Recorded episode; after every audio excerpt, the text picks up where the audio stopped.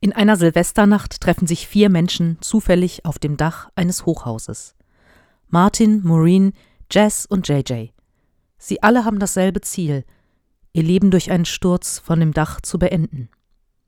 Martin ist ein ehemaliger Fernsehstar. Nach einer Affäre mit einer Minderjährigen und einer darauffolgenden Freiheitsstrafe ist er beruflich und privat am Ende.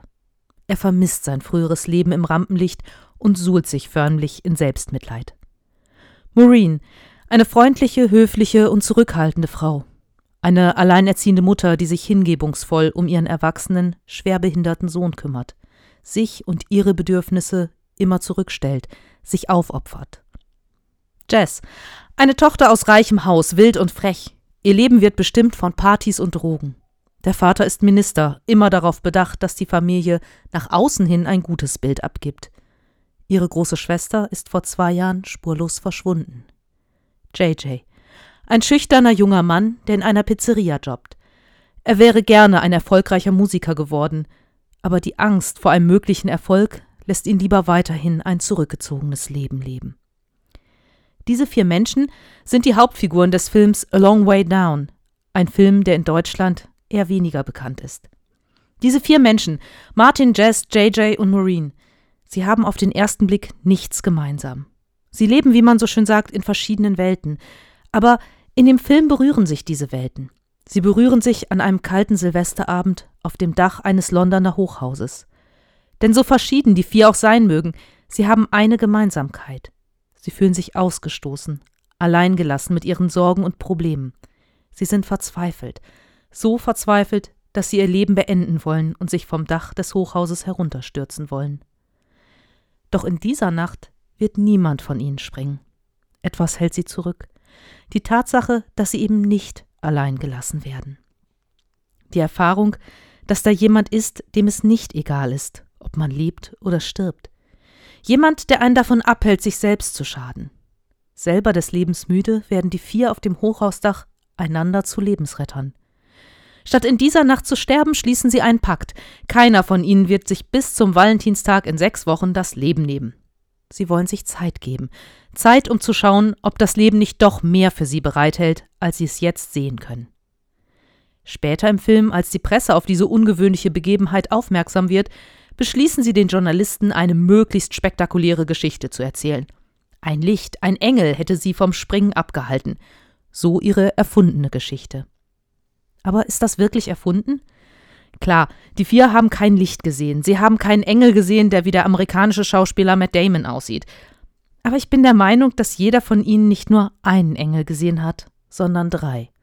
Sie wurden sich gegenseitig zu Engeln, zu Boten Gottes, die sich gegenseitig eine wichtige Botschaft zu überbringen hatten.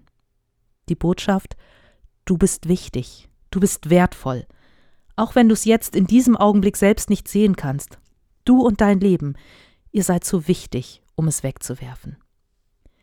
Du bist wichtig. Diese Botschaft kann man sich nicht wirklich selber sagen. Es ist etwas, was man gesagt bekommen muss. Ich weiß, dass ich wertvoll bin. Ich empfinde mich als ein von Gott geliebtes Kind. Und doch bin ich auch immer wieder darauf angewiesen, dass mir andere genau das sagen. Du bist wertvoll. Ich habe noch keinen Menschen getroffen, der ohne zu scheitern, ohne auch mal richtig Mist zu bauen, durch das Leben geht. Niemand ist perfekt. Wir laufen auf dieser Welt herum und kämpfen gegen unsere Ängste an, versuchen die Fehler, die wir machen, irgendwie auszubügeln und mit unseren Macken nicht allzu vielen Mitmenschen das Leben schwer zu machen. Wir geben das, was wir können, um zu merken, irgendwie reicht das nicht. Das kann schon ziemlich wehtun.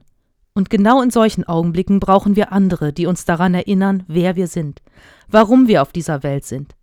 Menschen, die uns sagen, du bist es wert, dass ich mich um dich kümmere. Menschen, in denen wir auch Gottes Liebe zu uns spüren können. Und das sind erstaunlicherweise nicht unbedingt die, die uns am nächsten sind, von denen wir es erwarten würden. Vor ein paar Jahren bin ich mit meiner Tochter unterwegs gewesen. Sie war noch klein und lag im Kinderwagen. Nach einer längeren Fahrt mit der S-Bahn stand ich mit einem Mal auf einem Bahnsteig zwischen zwei Gleisen. Der Aufzug war defekt. Es gab nur eine ziemlich steile Treppe in Richtung des Ausgangs. Mühsam habe ich versucht, den Kinderwagen die Treppe heil herunterzuwuchten. Da kam ein junger Mann die Treppe herauf. Ich war nicht gerade in der besten Gegend Frankfurts unterwegs und das Aussehen des Mannes machte mir Angst. Er schaute mich nur an, blickte auf den Kinderwagen und fragte Kann ich Ihnen helfen?